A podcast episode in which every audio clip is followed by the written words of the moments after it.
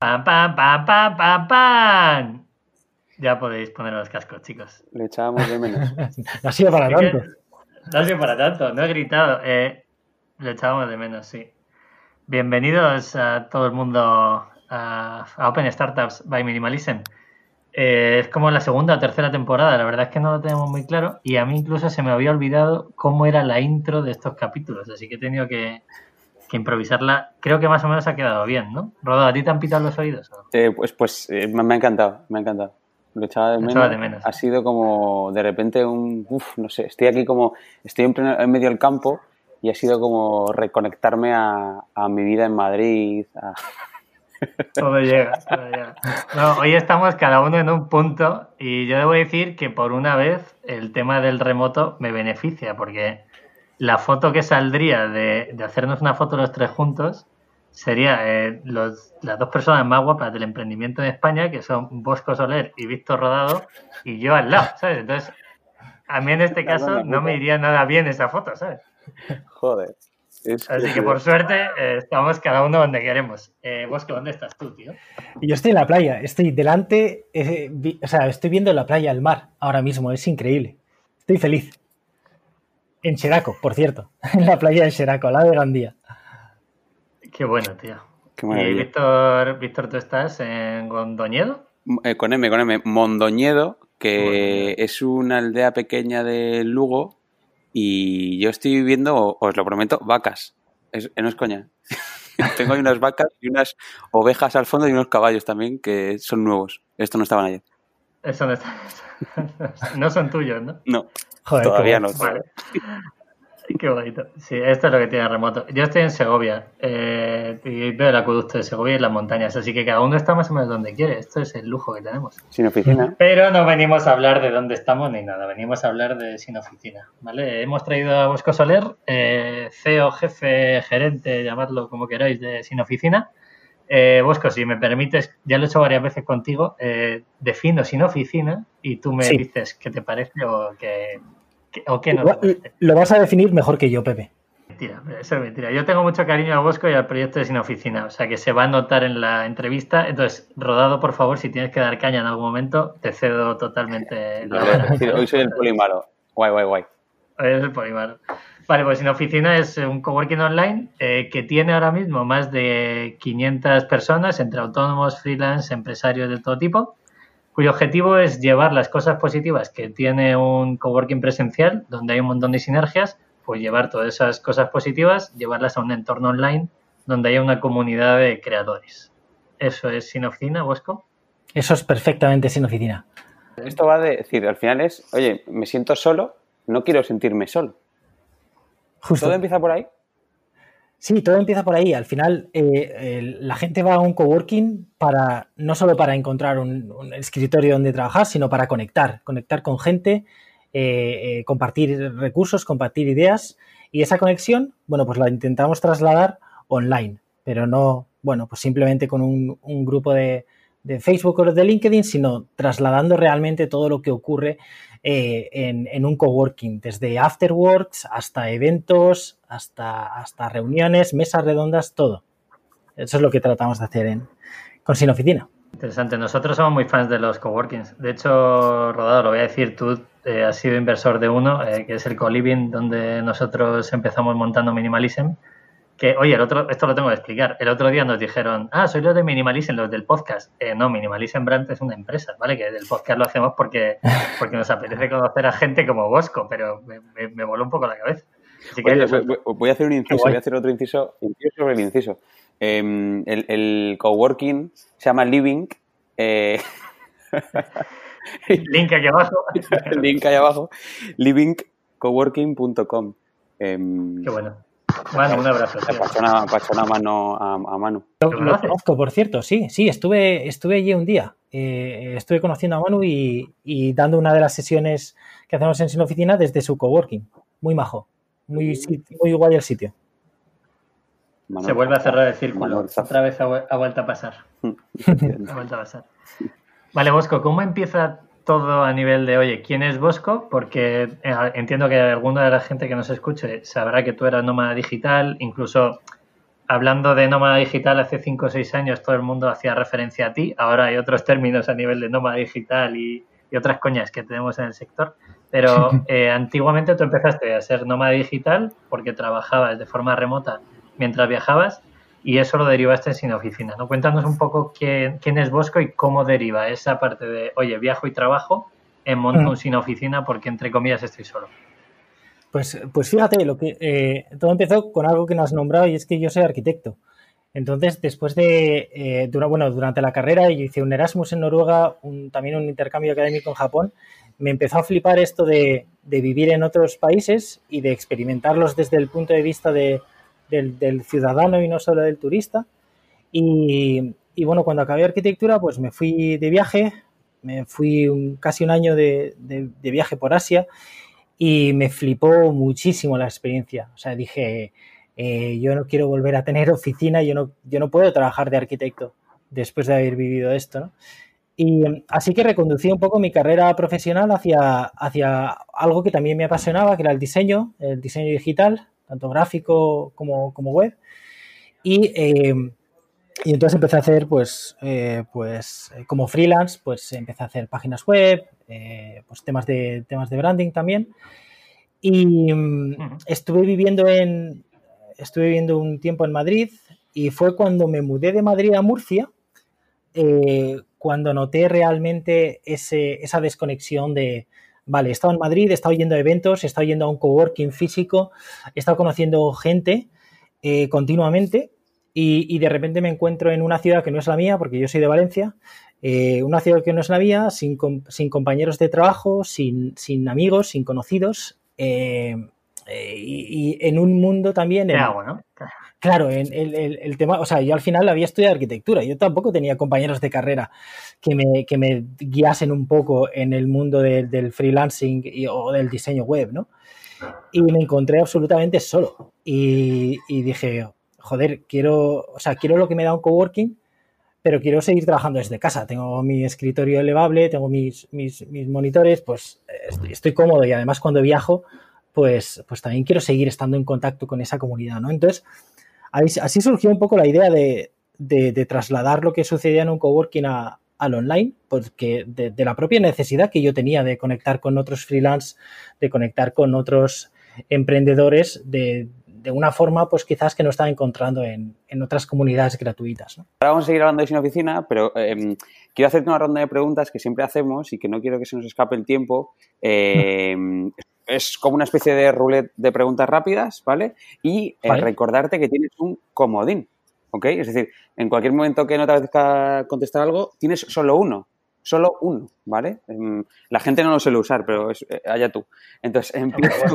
Bosco, tiene capacidad, tiene capacidad para torear, seguro. Veremos, veremos. Em, vamos a empezar. Eh, ¿Cuántos años de vida tiene el proyecto? Dos años. Dos años, vale. Equipo actual, estás tú solo, ¿no? Estoy yo solo como, como fundador full time, eh, pero tengo tres colaboradores recurrentes, que son María, Bodan y Noemi, y colaboradores puntuales pero como, sí, o sea, sigo, de hecho, sigo como autónomo. Eh, ¿has, ¿Habéis levantado, has levantado inversión? No, no. Es decir, que has empezado con tu, con, cero euros, ¿no? Con cero, sí, realmente. Y, como, bueno, hicimos una, eh, la típica oferta de, una, de la primera semana de, eh, de algunos lifetime y, planes anuales, la verdad es que empecé directamente con, con, con la propia preventa, por así decirlo, y con esos fondos tirando para adelante. Y con ahorros, lógicamente.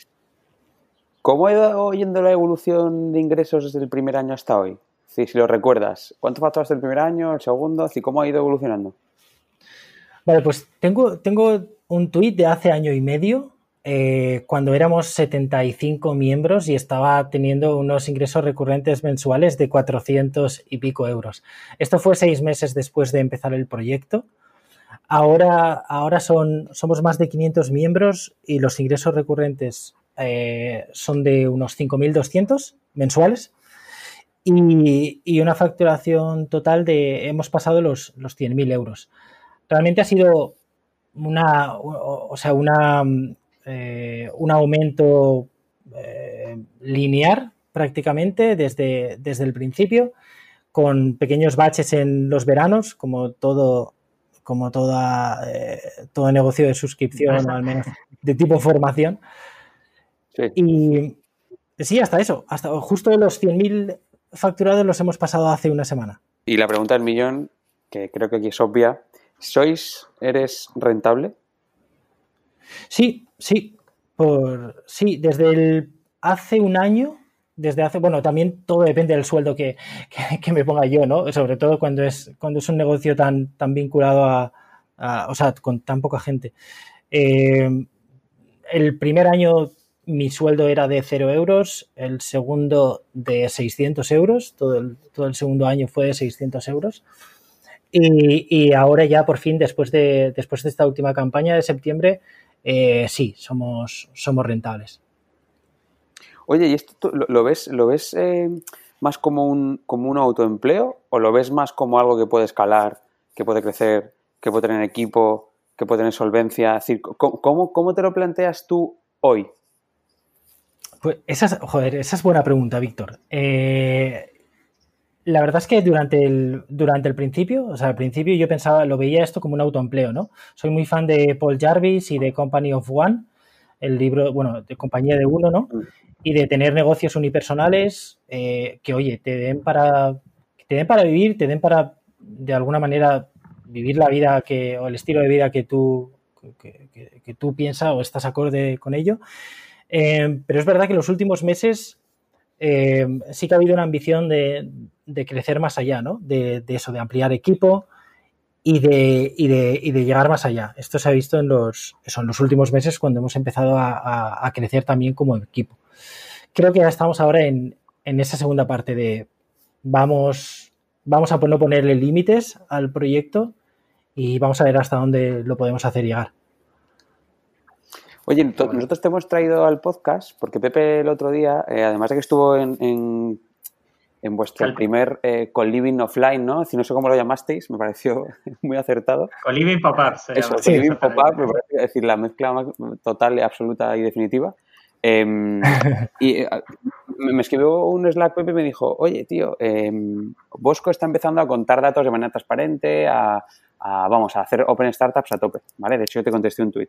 Y, mm, ¿Esto es algo puntual o es algo que, tienes pensado hacer como estrategia? ¿Compartir datos? ¿Ser totalmente transparente? Sí, esto es algo que, o sea, yo creo que la transparencia es algo más que mostrar métricas. Es, es mostrar cómo se hacen las cosas, eh, mostrar tus valores, mostrar tus principios, mostrar, incluso mostrar tus intenciones, ¿no? Em, eh, o sea, es desnudarte completamente. Y, por ejemplo, el año pasado en, en un evento online que hice para anunciar también una subida de precios y una, campaña que estamos haciendo, hice un, un, webinar en abierto y empecé el webinar diciendo, tengo dos intenciones con este webinar. Una, eh, tratar de compartir contigo lo que he aprendido en este primer año del, proyecto y el segundo es venderte. O sea, eh, mostrarte cómo es que es sin oficina y, y, convencerte de que esto puede ser para ti, ¿no? Y lo dije al principio del webinar. Y es, esta, esta transparencia radical, no solo en métricas, sino en, eso, en, qué hay detrás del proyecto, cómo hacemos las cosas. O sea, tenemos un, canal en Slack donde estoy mostrando cada acción que vamos tomando, cada acción de marketing, qué resultados, qué números eh, hay detrás de, cada ella, ¿no? Y esto para mí es, la transparencia totalmente radical.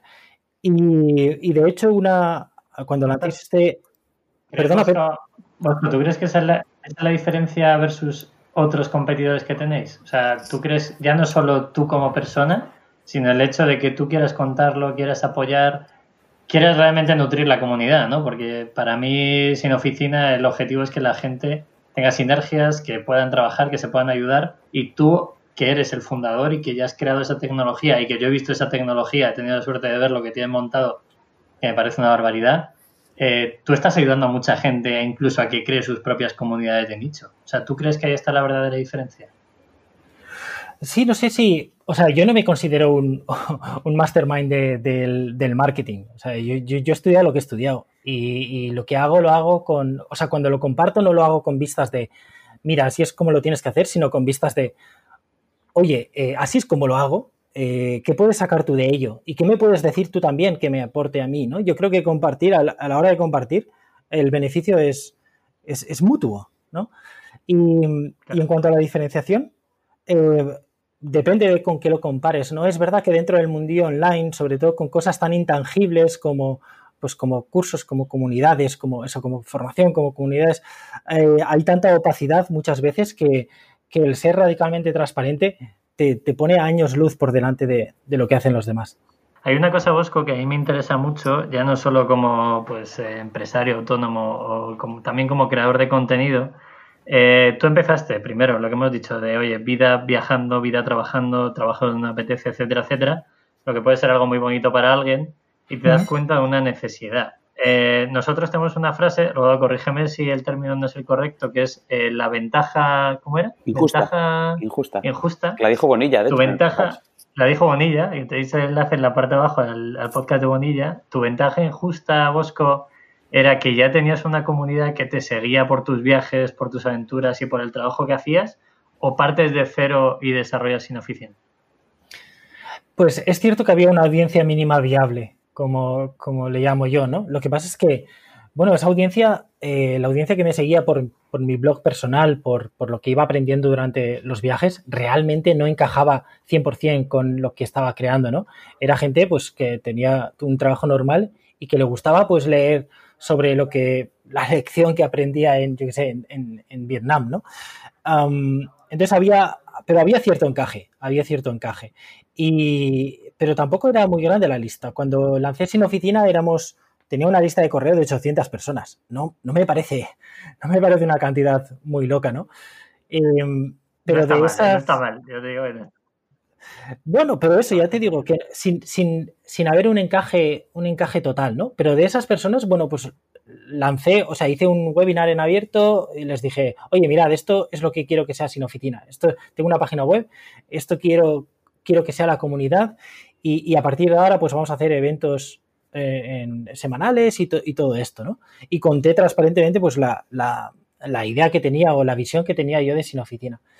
Eh, unas 20, 30, unas 30 personas confiaron, entraron y a partir de ahí, pues es como hemos ido creciendo.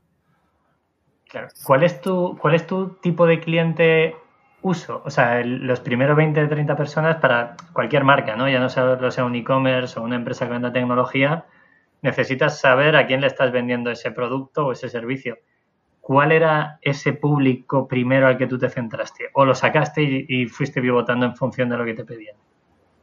Pues era yo. O sea, yo hice algo para mí. Me ha vuelto a pasar, que, Pepe y yo hablamos que, al final es muy, muy importante eh, ser parte de, ser tú parte del cliente. Es decir, es una ventaja otra vez, ¿no? Es, es una ventaja muy, muy injusta porque al final estás creando un producto para ti y esos detalles que lo hacen especial y que lo hacen único y que sobre todo eh, son la clave para tener éxito, joder, si es que eres tú el cliente, eres tú el que va a pagar, eres tú el que sabe la capacidad económica, eres tú el que sabe las necesidades. Entonces, lo sabes de primera mano porque er, eres tú, es tú delante de un espejo y, haciendo un producto para ti.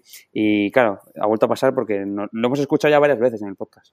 Facilita muchísimo la tarea a la hora de escribir el copy de, los emails o el copy de la web. Es como te, estás viendo en el espejo y, o sea, ya os digo, ¿eh? yo no he estudiado nada de marketing y lo único que hacía era, voy a vender de la misma manera que me gustaría que me vendiesen a mí, sin contarme milongas, sin hacerme pasar por, por trainings gratuitos, sin, sin tratar de, que sin que me prometan nada. O sea, no me prometas que te va a cambiar la vida. O sea, dime qué es esto. Esto es un coworking online, aquí se reúne gente que trabaja en remoto y punto. O sea, ya, ya averiguaré yo eh, el valor que me aporta.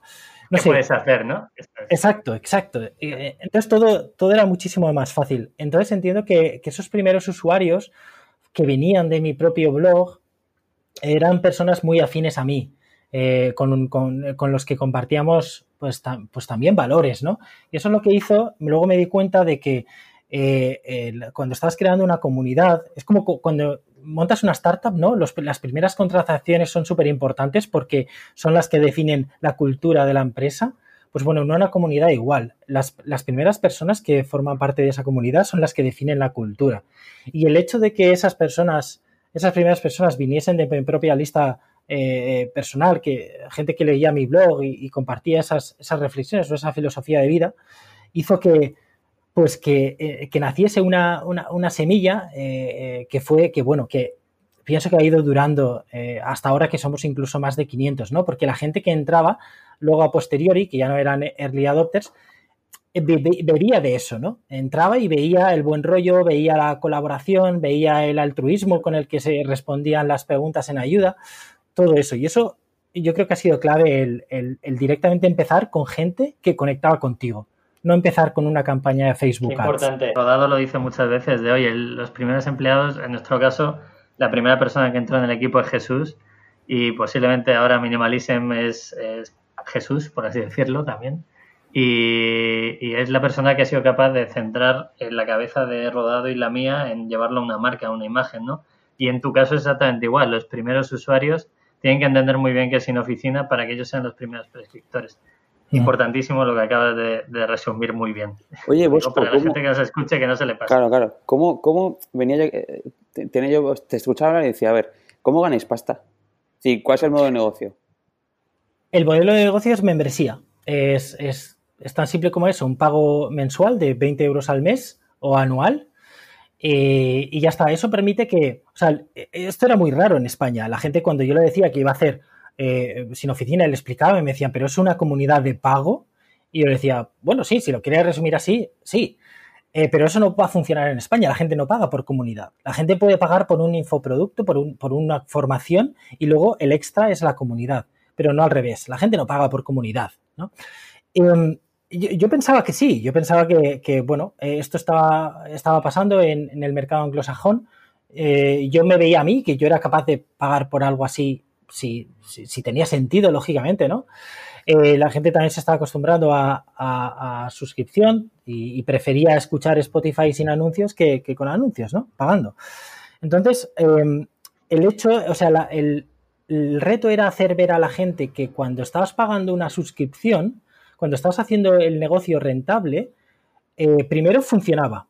Es decir, eh, eh, nos permitía pagar a gente que estuviese dinamizando y, moderando, nos permitía pagar las sesiones, nos permitía pagar las herramientas, es decir, hacías que el negocio funcionase y que no se tuviese, lo que es más importante, que no se tuviese que monetizar de otras maneras, pues tratándote de colarte eh, con enlaces de afiliación, pues cursos de otros o, herramientas que quizás no, te hacían falta o publicidad, todo eso, ¿no? Era, vale, aquí tienes, eh, esto funciona, nos monetizamos de manera transparente mediante una suscripción, ya está, no te la intentamos colar de ninguna otra manera. Me encanta. Qué bueno. Es buenísimo eso. O sea, porque realmente, o sea, quiero decir, en Minimalism somos muy pesados con el tema de hacer las cosas de otra forma y vosotros habéis hecho exactamente lo mismo, que es oye, todo el mundo te mete en la fe de afiliación, todo el mundo te vende el primer curso gratis, todo el mundo busca una escala que sea algo piramidal y tú has dicho, mira, tomar por culo, esto hago lo contrario, les cobro a todos, esto es lo que te voy a cobrar, esto es lo que te voy a ofrecer, punto. Y a partir de aquí, tú saques lo que quieras de la comunidad, tú creas el valor que quieras en la comunidad o tú haces un viaje con la comunidad o vas a unas cañas o un evento online o offline cuando los hay, ¿no? Que ahora en pandemia es un poco más complicado, pero también los hay. A mí me parece, Fíjate, fíjate, Pepe, que, esto. espero que nunca te vendas. no, no, no, no, no, no, no, yo, también. Fíjate, Pepe, que me ha gustado mucho lo que has dicho de, irte a, tomar unas cañas con, tal, ¿no? Yo esto no, no, sé dónde, lo leí y me da, y me da rabia no, acordarme, pero yo siempre he intentado eh, atraer a, a, un tipo de usuario con el que me iría a tomar unas cañas. Es decir, yo no quería en Sin Oficina primero, ni ser el gurú de nadie, yo no tengo ni idea de, pues tengo idea de algunas cosas de, lo, que, de lo que sé, pero ya está, ¿no? Entonces, siempre ha sido la gente que entraba en Sin Oficina siempre entendía que, que, esto era un coworking, que era todo muy horizontal, que aquí venías también a aportar, que ibas a encontrar otros profesionales que sabían de lo suyo, unos más, otros menos, pero, pero que no había nadie por, por encima de nadie y, que al final todos, o sea, lo que claro, y lo que yo quería encontrar era gente, joder, eso, con el que me, o sea, con los que me fuese a tomar unas cañas, tío. Tan, tan sencillo como es, otros profesionales, o sea, tratar de, de, crear un entorno virtual de gente afín a mí. Oye, pero, pero, pero Bosco, ¿esto cómo escala? Pues fíjate, la, Víctor. La, función, de rodado es esa, Bosco. Sí, sí, sí, sí, Joder, estás haciendo. No. Yo te tengo mucho cariño, tío. es que esta pregunta. No, pero que nos pasa, nos pasa minimalicen, ¿eh? Nos pasa que digo, joder, tío, ¿cómo escalo yo el tono, eh, las formas, ¿sabes? Cuando seamos, mm, yo que sé, 40, ¿qué iba a pasar? Pero bueno, me refiero, es decir, cuando hablo de escalar no solo me refiero a, a negocio, me refiero a tecnología, a equipo, a a todo. Sí. Es, esa, esa sensación, ¿sabes? Decía, eh, eh, me acuerdo de un tuit que, he visto justo esta mañana del señor eh, David Roch que decía, él, definía lo que estabais haciendo como algo muy especial, ¿no? Utilizaba el adjetivo especial y me ha gustado lo especial porque yo creo que es así. Pero claro, el especial es algo como muy, muy, muy etéreo, ¿no? ¿Cómo escala esto? Pues es algo que, que desde el principio nos, o sea, a mí siempre me ha, lo he tenido en la cabeza, ¿no? Y de hecho era la razón por la que esto en teoría no iba a escalar. Esto, eh, cuando lo concebí y vi que funcionaba, yo dije, si esto funciona es porque es una comunidad, no es porque es una red social, ¿no? O sea, porque hay un número de gente en el que todavía pues llegas a conocer prácticamente a todos, ¿no? Y, hay ese feeling de comunidad, de sentimiento de permanencia, de, pertenencia. Em, ¿Cómo, ¿Cómo logras? O sea, de hecho al principio no quería escalar. Dije, vale, límite 500 y no escalamos. Pero hablando con, Luis Díaz del Dedo y Corti, que, son advisors del proyecto y de los que estoy súper agradecido que, me escuchen y que, y que empleen tiempo en, pensar por el proyecto también, eh, Luis me dijo, ¿por qué no escalas en base a clusters? O sea, ¿por qué no coges lo que es escalable y, vale, las sesiones, o sea, la parte de los descuentos, hay una parte que es escalable, eh, pero hay otra parte que no. Pues en esa parte que no, que es el Slack de donde está la comunidad, ¿por qué no, lo, por no creamos clusters? ¿Por qué no decimos, vale, 500 es el límite de cada clúster? Y en cuanto se llena uno, eh, nace otro clúster. Y es el modelo que, hemos decidido seguir. Ahora mismo hemos llenado el, primer, la primera generación, lo llamamos generaciones.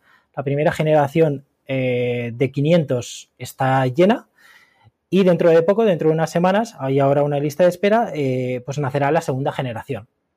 Y esto es así porque al final lo que, lo que es importante de sin oficina son las conexiones. O sea, sin, sin conexiones no, no, hay nada, no hay ayuda, no hay compartir recursos, no hay feedback, no hay, no hay, nada. Si, si, se pierden las conexiones, puedes tener toda la tecnología que quieras, puedes, puedes tener todo lo que quieras, pero no, no, va, no va a salir, ¿no? Entonces, lo que, lo que tenemos que cuidar es esas conexiones. Y esas conexiones, al final, para que no se pierdan, las tienes que cuidar, las tienes que tener en, su comunidad, ¿no? Y al final, y, eso es lo que, lo que tratamos con los clusters. Es como, como las quintas en la universidad, ¿no? al final, tú acabas conociendo a tu quinta, aprovechas los profesores, aprovechas las instalaciones, aprovechas todo, pero, pero vas por quintas, ¿no? Porque, porque así es como se, se aprende mejor. Pues bueno, así es como creemos que se conecta mejor. Y por eso el modelo de cómo vamos a escalar es a través de, estas, esta especie de generaciones. Qué bueno. A mí me, gusta mucho cómo lo has defendido, ¿eh? porque yo he estado en parte de, ese argumentario y me gusta mucho cómo lo has defendido, mis dieces. Y tengo una duda de, de, cómo, o sea, el tema de la captación lo lleváis a nivel exclusivamente orgánico o es eh, por tema de recomendación por parte de gente de, la comunidad, o también hacéis captación de pago. O sea, ¿metéis algún tipo de publi para que la gente sepa que es sin oficina? ¿O os habéis nutrido orgánico? ¿Qué porcentaje, cómo lo hacéis? O sea, ¿qué porcentaje te sacaríais de orgánico y otro de pago? Pues hasta ahora hemos hecho todo orgánico.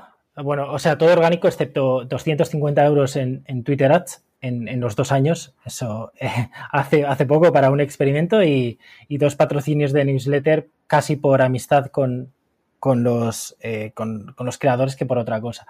Así que ha sido todo orgánico.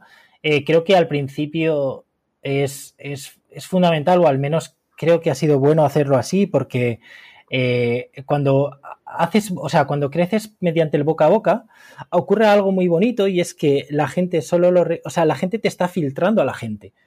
Eh, o sea, gran, parte del problema, eh, o con lo que yo tenía miedo de enfrentarme en Sin Oficina, era que entrase gente que no conectaba con el proyecto o no entendía muy bien que, el proyecto es, es un coworking online y que das y recibes, ¿no? Que hay ahí una, eh, una, una un, eso, un, dar y recibir. Entonces, el, hecho de que sea por, por, el crecimiento sea por boca a boca hace que la gente filtre a, los que quieren que estar dentro, ¿no? O sea, tú al final no se lo vas a recomendar a alguien que crees que, no va a sumar, sino que va, a, ser tóxico para la comunidad, no sé. Eh, y eso nos ha permitido crecer, o sea, sumar, sumar mucho talento, ¿no? el, que sea por boca a boca y nos ha permitido crecer, pues eso, de manera, de manera sólida. Es verdad que ahora, eh, yo creo que a partir de ahora sí que estamos listos para, ahora que tenemos las cosas mucho más definidas y, el onboarding más preparado, o sea, todo, todo más asentado, eh, sí que vamos a tratar de hacer, eh, a tratar de testar pues, ciertos canales de pago, pero por ahora lo único que habíamos hecho era era, era el crecimiento, o sea, era, era boca a boca, era crecimiento orgánico. Bueno. Bosco, ¿qué, ¿qué palancas utilizáis? Más allá de que sea orgánico em, y que sea boca a boca, ¿haces algo? ¿Haces algo? Es decir, creas contenido, em, eh, invitas a la gente que invite a otros. Es decir, ¿cómo, cómo, no, haces absolutamente nada? Es decir, nada de marketing aunque sea de cara a tu comunidad. Sí, bueno, tenemos una newsletter semanal. Eh, tenemos una newsletter semanal, ahora mismo hay unos 3.000 suscritos. Y en la newsletter, bueno, tiene dos funciones. Uno, hacer ver lo que, de alguna manera, lo que te estás perdiendo de, bueno, las, sesiones que estamos haciendo, eh, o sea, el, calendario y también dar visibilidad a los proyectos que nacen dentro de la comunidad, ¿no? Pues oye, pues esta semana pues tal persona ha lanzado un curso de no sé qué o tal persona ha lanzado un negocio o un e-commerce, ¿no? Y les damos visibilidad para que arranquen pues con, esos primeros usuarios que, con los que yo tuve la suerte de contar, pero eh, la, gente que empieza quizás no. ¿no? Em, el resto de... Ahora hemos empezado un blog. Ah, sí, sí que hice un podcast, perdona, eh, rodado. Sí que hice un podcast diario durante cuatro meses y medio. es que el podcast lo tenía olvidado, pero sí que hice un podcast diario durante cuatro meses y medio que, que trajo eh, bastantes visitas. no te voy a regañar, no te voy a regañar, pero ya te he regañado en, persona. sí, sí. Ya sabes cómo va esto y yo no te voy a regañar, eh, que aquí esto lo escucha bastante gente, pero, pero bueno, también se puede sacar un aprendizaje de todo esto, ¿no? Bosco tenía un canal que era el podcast, sus redes sociales, etcétera, y el cabrón, eh, con mucho cariño, eh, lo ha cortado porque, porque no le traía el tráfico suficiente. Era como, tío, no puede ser. O sea, tienes que hacerlo. bueno, en, en, realidad no era porque no traía el tráfico suficiente. O sea, llegó a tener en cuatro meses y medio más de 15.000 escuchas mensuales, pero pues dejé de hacerlo porque me, cansé, Pepe, sinceramente. Porque yo, bueno, he, probado muchos canales, probado muchas cosas y voy, y voy viendo y es esa, o sea, no hay otra razón. Me, cansé de hacer podcast. Estoy hablando de Matías Pantaloni, que es amigo común, eh, que está chalado. no sé cuántos podcasts hace a la semana. De, chalado, de chalado, ¿no? Eh, y, yo un día le pregunté, ¿te cansas? Y me dijo no. Y dije, vale, pues es que estás hecho para hacer esto, ¿sabes? Claro. Eh, pero claro, hay gente que no. hay gente como tú que no y lo asume. Lo importante, lo que puede sacar la, gente que nos escuche es que cada uno encuentre el canal que le gusta, como puede ser un YouTube, Instagram o, un podcast. Y oye, el, canal donde estés a gusto también puede ser blog escrito, que la gente sigue leyendo. Pues oye, que con ese canal, si realmente no le pesa y puede crear contenido ahí, oye, que a uno elija el que mejor le funcione. Y tú al final, vos con lo que has hecho. O sea, tú, vale, dejaste el podcast, pero tienes otras fuentes, como puede ser la newsletter, que sí que la alimentas cada X tiempo. Claro, tengo la newsletter, tengo mi blog personal. A mí me gusta mucho más escribir que, pues que hablar o, que, que, editar vídeo. Ya eso ya es horror, el, editar vídeo. Entonces, pues sí, es, eh, lo, que, lo que decís es cierto, eh, que cada uno encuentre los canales donde ese equilibrio entre dónde está mi audiencia y, y dónde me encuentro cómodo yo. Y tratar de encontrar ese equilibrio entre ambos. Qué interesante eso, ¿eh? Eh, para mí es lección eh, básica, eso que acabas de decir, de inbound marketing. Oye, eh, pregunta también del millón. Vamos a hablar de recurrencia. Tu, nuevo negocio se basa en membresía. yo tengo dos preguntas como muy, claves, ¿no? La primera, ¿cuándo se te dan de baja tus clientes? Es decir, ¿cuál es la media que tienes de, de lifetime value, ¿vale? De, sobre todo en meses, en tiempo. Y segundo, ¿por qué? ¿Por qué se te piran? Pues es, buena pregunta, eh, como todas las que hace rodado. Eh, Ahora mismo aquí, no te creas tú. Ahora mismo hay un, tenemos un char, bueno, eh, ahora mismo no, en realidad hemos tenido un, un, char medio de entre un 2 y un 3%.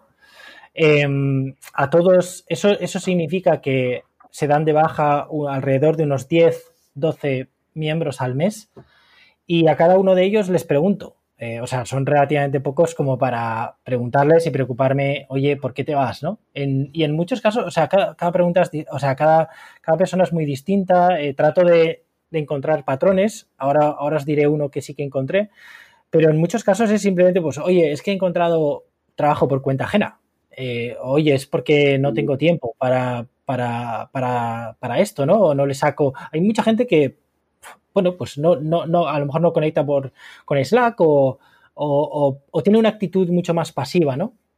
Y, piensa que, o a lo mejor ha entrado también pues con la, con, la idea equivocada de que, de que esto iba a ser más una formación guiada que te iban a llevar de la mano eh, hacia, no, no, a ver, o sea, estás pagando 20 euros al mes, nadie te va a llevar de la mano, o sea, tu, eh, tu suscripción, pues ya he dicho, ¿no? Eh, permite que podamos pagar las sesiones, permite que la cosa siga rodando, pero, pero esto es un coworking online horizontal, tú aportas, otros te aportan y, va un poco así, ¿no? Si, si, no participas, pues tampoco vas a encontrar demasiado. Hay de todo, ¿no? Eh, cada persona es, es, es, un mundo. Y lo que sí que encontré es un patrón, por ejemplo, hace tiempo en, en, en, el desconocimiento. O sea, hay muchísimas cosas que puedes hacer sin oficina, aparte de ver las sesiones, eh, puedes encontrar grupos de mastermind, puedes eh, asistir a mesas redondas o a los afterworks, puedes, eh, puedes hacer networking a través de un bot que te empareja cada dos semanas con, otro miembro y, no sé, hay un montón de cosas, ¿no? Y me di cuenta de que mucha gente, eh, sobre todo la que había entrado al principio, no sabía todo eso. Y entonces eso nos sirvió para elaborar un, un onboarding mucho más, mucho más claro, con varios vídeos donde te explicaban, pues a través de una secuencia de emails también y de vídeos, cómo le podías sacar provecho a Sin Oficina, ¿no? Eh, cada día, pues oye, mira, de esta manera es como puedes hacer networking en Sin Oficina, de esta manera es como puedes encontrar grupos de mastermind y, para qué te pueden servir, todo eso, ¿no? Eso nos sirvió para, para crear un, para trabajar el onboarding.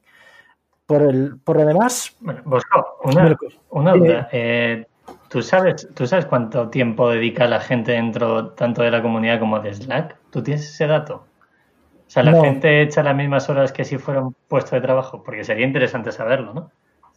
Sería interesante. Bueno, la gente tiene distintas rutinas, ¿no? Hay tantos, hay tantos canales dentro de Slack que, la, gente aprovecha mm, de distinta manera. Hay gente que está más por las formaciones, hay gente que está más por, por eso, por el, por el networking. Lo que sí me da Slack, y es la métrica que más miro, eh, antes era la recurrencia mensual, ¿no? Era como, wow, venga, cada vez más. Eh, era, era, bueno, era lo que miraba antes. Ahora miro mucho más el, número de usuarios activos en, Slack. Esto sí que es una estadística que me da, que me da Slack y, me dice, pues, pues eh, durante una semana, pues cuántos usuarios han estado activos, cuántos usuarios han, han, escrito mensaje, ¿no? ¿Y cuál, es, el dato? Eh, ahora está en torno a los. Eh, somos 530, pues 360 y pico. 360 y pico están usuarios en una semana en concreto. Está muy bien. Sí, está muy bien. O sea, al final. Estoy muy contento. O sea, al final tú. Hay, mucha gente que viene a lo mejor de estar en una comunidad de, de 10.000 personas o de 5.000 personas en, en LinkedIn, ¿no? Y que siempre participan 30 o algo así, ¿no? Y que no funciona. Y y a lo mejor en esta que somos 500, incluso antes que éramos menos, tienes muchísima más actividad eh, que, en una más grande, ¿no? También es verdad que no es lo mismo que estar en una comunidad gratuita donde ah, estás con una actitud de a ver qué pasa aquí y una, y, una comunidad donde estás pagando, ¿no? Y quieres exprimirlo, quieres, quieres, eh, quieres sacarle provecho, ¿no? La gente está mucho más activa. Em, luego hay otra cosa... Eh, vale. Di, tu cosa curiosa y vamos al pagar. Eh, vale. nos explicas el tema del la, cosa curiosa, la, cosa curiosa es que Slack me da, me da unas estadísticas y me dice que, eh, que el 80%, incluso más del 80% de los mensajes en Slack se escriben por privado. Es decir, que la gente está viendo que el Slack es muy activo, pero es que eso solo es un 20% de lo que está ocurriendo. O sea, el 80% se envía por espera, privado. Espera, espera. Entonces, entonces, un 80% de la gente sin oficina eh, o habla por privado o liga por privado. ¿Puedo sacar ese tema ya o no lo puedo? Es que me han pedido que lo saque. Puedes sacarlo, puedes sacarlo. Eh, Rodado, no, Rodado no lo sabía esto tampoco, No, no. pero había que sacarlo. No, no. Eso es. En realidad, eh, o sea, puede ser las dos. eh, que puedes estar escribiendo en público y en privado, pero es, es chulo ver que hay muchísimas conexiones que se están generando eh, por, por debajo. Eh, sin, que, sin que lo sepas hasta que de repente un día, pues, oye, pues he lanzado esta cosa con, con, este, con este otro, ¿no? Y, hay encuentros y hay, hay colaboración y hay, y hay proyectos que se lanzan entre varios miembros y dices, ¿y esto cómo ha salido? pues ha salido dentro de ese 80% de mensajes que, que, de esas conversaciones que están surgiendo por privado. Y también pasan otras cosas que, que, todo el mundo se puede imaginar y que luego la forma de materializarlas es en los eventos donde son físicos, por así decirlo. Claro, otro tipo, de, físico, ¿vale? otro tipo de proyectos. Otro tipo de proyectos, de vida posiblemente. Pero bueno, ahí está, ahí, está, ahí lo dejo. Por si acaso, es que a Bosco, esto viene por qué? Porque estuvimos en Calpe y le dimos la idea de que crear una especie de Tinder pues dentro de Sin Oficina.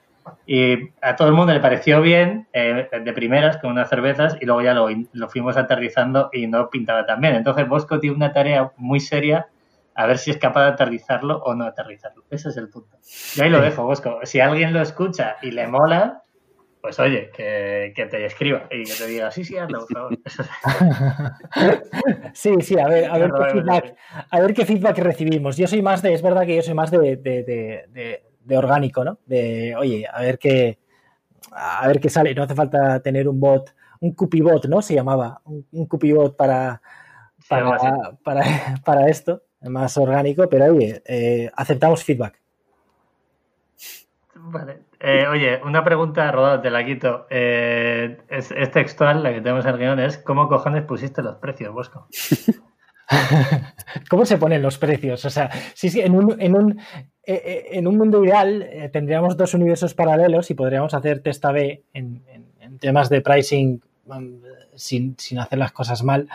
Pero, eh, ¿cómo puse los precios? Pues, pues al principio, eh, pues dices, pues, pues esto. Y al principio fueron 10 euros mensuales eh, durante el primer año. Eh, y dices, bueno, pues es lógico, porque la gente está confiando en un proyecto que no sabes dónde va a ir, ¿no?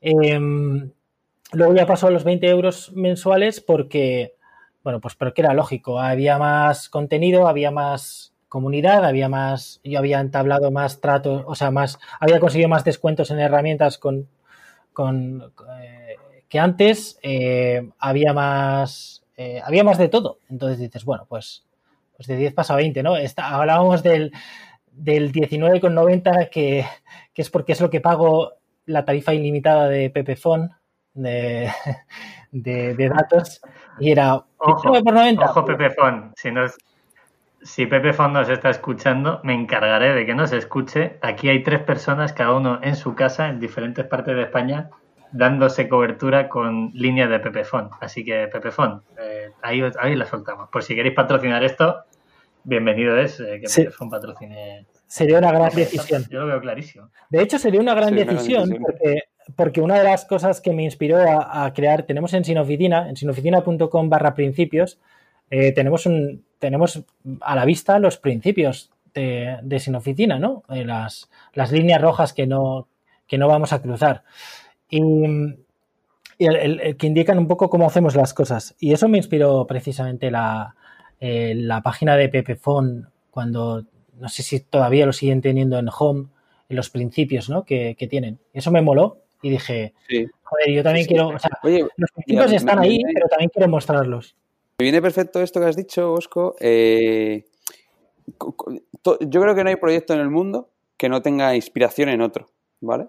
Uh -huh. eh, y no me refiero a copiar, ¿eh? me refiero a, joder, me gusta esto de aquí, esto de aquí, esto de aquí. Eh, nosotros, por ejemplo, en Minimalize nos fijamos en una marca danesa, nos fijamos en, para el tema de fotos, una marca española. Es decir, es como que te vas, te vas inspirando bastante, ¿no? Coges ideas y luego lo haces a tu rollo. Eh, ¿A ti te pasa eso? Si hay alguien fuera petándolo con tu modelo, eh, ¿te guías, te vas guiando? ¿Hay alguien por delante de ti y, y, o no? ¿O estás solo en el camino y te estás inventando todo? Pues, pues, tío, hay, o sea, te puedo hablar de comunidades privadas eh, anglosajonas eh, tipo pues WebChat, que es eh, más destinado a makers, alguna también para freelancers, pero el concepto de coworking online lo acuñamos nosotros, de hecho se le ocurrió a, María, mi pareja, y, no hay no hay nada así realmente. O sea, no hay, no hay nada. Hay otras comunidades privadas, lógicamente, pero no el, concepto de tratar de trasladar todo lo que ocurre en un coworking al online, eh, eso es nuevo. Y muchas de las cosas que, que, hacemos, joder, son nuevas. Lo que pasa es que siempre, siempre las hacemos desde el punto de vista de qué sucede en un coworking. O sea, nos inspiramos más en los coworkings, en el funcionamiento de los coworkings, o sea, nos copiamos más de los coworkings que de, de, otras comunidades online. Porque decimos, joder, los coworking, ah, el coworking que funciona y que no solo es un alquiler de escritorios, el coworking que funciona joder, funciona bien y, mola esa, esa, filosofía, ¿no? Entonces nos fijamos más en, oye, esto sucedería, oye, hay afterworks en un coworking, vamos a ver cómo podemos trasladarlo. Oye, hay eventos, venga, vamos a ver cómo lo podemos trasladar, ¿no? Eh, entonces, esa es, esa es más nuestra fuente de inspiración. Creo que ahí, y lo hablamos el otro día en Calpe, el tema de poder derivar los, la comunidad offline a llevarla online eh, yo creo que es el, foco que debéis seguir de aquí a, oye, a los siguientes años para que la gente se conozca, que la gente pueda interactuar, se pueda tomar esa caña y deje de ser algo virtual y ser algo presencial. Entonces, ¿qué habéis hecho eh, para eh, llevar esa comunidad online a llevarla a un, punto presencial? Pues eso es súper, o sea, creo que es súper importante. Creo que ahí está la clave, Pepe. O sea, yo cuando, cuando creé Sin Oficina era porque algo, era algo que necesitaba yo, esa conveniencia de tener un coworking en el bolsillo, por así decirlo, eh, tanto cuando viajaba como, como desde casa, ¿no? Pero no hay nada que sustituya el contacto presencial y yo creo que es algo que hemos vivido con, todo esto del COVID, eh, nos hemos dado cuenta, ¿no? Podemos hacer videollamadas, pero tío, es que no hay nada como tomarte unas birras con, con, tu gente. Y, entonces desde el principio tuvimos, o sea, queríamos fomentar eso, ¿no? Entonces surgieron, eh, por ejemplo, en, Slack, pues tenemos una serie de canales por localización. Tenemos el canal de en, Murcia, en Valencia, en Madrid, en Barcelona. Y empezamos a organizar quedadas. Esto, es esto era lógicamente pre-COVID. Eh, empezamos a organizar quedadas. Eh, hubo, un momento, hubo un momento mágico que fue cuando se organizó la primera quedada sin, sin, sin mí, sin yo tener nada que ver, y fue en Madrid y fueron veintipico personas. Eh, en ese momento en el que te das cuenta de que el proyecto ya te ha, te ha superado, ya tiene vida propia y eso es, eso es increíble. Y después de las quedadas, pues se nos ocurrió el, el hacer un evento, un, un, evento físico, ¿no? Un evento para, para un evento en Madrid para 150 personas que vosotros conocéis muy bien porque fuisteis, de hecho fuisteis los primeros invitados de todos los ponentes vosotros fuisteis los primeros invitados y, de verdad es que os agradezco que, vinieseis. Em, ese fue el primer evento que hicimos anual. Gracias. Gracias por invitarnos. Y, nos dimos cuenta de que, joder, la gente disfrutó muchísimo, ¿no? Éramos 150 personas, eh, un día entero de charlas, de, actividades de, pizza y de cervezas, lo más importante. y, eso queremos repetirlo cada año. Eh, este año, pues lógicamente no ha sido posible, pero ha surgido la idea del Coliving Pop-Up. Y el Coliving Pop-Up de lo que se trata es de, eh, durante un tiempo eh, limitado en un sitio de, España, en principio, surge un coliving, conviven 15, 20 personas en, en un mismo sitio durante 10 días, durante una semana, durante dos semanas, cada uno trabaja en sus proyectos, pero por las tardes pues hacemos actividades de, eso, de, mastermind, de brainstorming, de o dinámicas de grupo. Eh, nos lo pasamos bien eh, también, como, como, Pepe ha comentado. Y eso desaparece y vuelve a aparecer en otro punto de, en otro punto del país. De ahí el concepto de co-living pop-up. La verdad es que para los nombres no podéis negar que somos originales para inventarnos cosas de estas. y, bueno, y esas, tres. esas son las tres. también del millón. La pregunta es, em, ¿cuál, ¿cuál es la cagada más gorda que habéis tenido durante el crecimiento de la empresa? El fail máximo en estos años. El fail máximo, bueno, diría que son dos, o, también lo juntaría con, qué es lo que podría, qué es lo que hubiese hecho distinto. El, primero es anteponer el trabajo a la salud, y esto es algo que también me ha echado la bronca Pepe. Ahora Pepe va, va a pasar a ser mi pepito grillo de echarme la bronca, lo veo venir.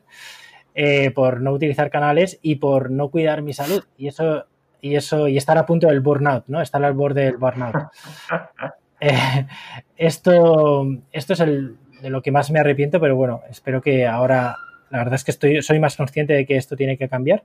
Y el segundo es no ser más ambicioso al principio y no crear equipo antes. O sea, no, no, no me he rodeado de gente maravillosa ahora, eh, estoy rodeado de gente maravillosa como colaboradores, no haberlo hecho antes. O sea, pensar que esto iba a ser simplemente un, side project eh, que, cubría mi necesidad y no verlo mm, lo grande que, va a llegar a ser desde, desde un principio, ¿no? Ese quizás hubiese, esos, dos son quizás los, eh, los, los errores más grandes, ¿no? Espero, espero todavía ser capaz de solventar el de salud y, por supuesto el de, el de ambición y tratar de crear algo que llegue a mucha más gente, estamos, estamos en camino. A seguir siendo pesado en ese tema de, que te cuides y se lo digo a todo el mundo que, y a los que nos escuchen también. También lo he aprendido de Rodado, ¿eh? debo decir. Yo he conocido a Rodado en muchas facetas de su vida y sé que ha habido épocas que ha ido a de huello y otras veces ha pasado un poquito y siempre anteponemos, por ejemplo en Minimalism, anteponemos el estado personal versus el estado empresarial porque no tenemos prisa. Entonces, como vosotros tampoco tenéis prisa, cuando hablé contigo te dije, esto está muy bien, lo estás haciendo de puta madre, pero cuídate, intenta no reventar porque necesitas mucha energía para que la comunidad que hoy son 500, mañana puedan ser 5.000, ¿no? Y hablando de 5.000, eh, me gustaría que nos expliques cuál es el futuro, qué objetivo final tienes, eh, ¿crees que esto se puede llegar a vender? Eh, ¿Quieres venderlo? ¿Qué, ¿Qué, ves en el espectro a X años? Ostras, lo de vender. Creo que me lo, me lo preguntó Corti también. Eh, la verdad es que no, no me veo vendiéndolo. No, lógicamente, o sea, esto no está hecho para, para ser vendido. Eh, no voy a ser tan hipócrita de decir, no, nunca. No lo sé. Yo lo que sé es que tanto de una manera u otra yo seguiría usándolo, porque esto lo he creado para mí.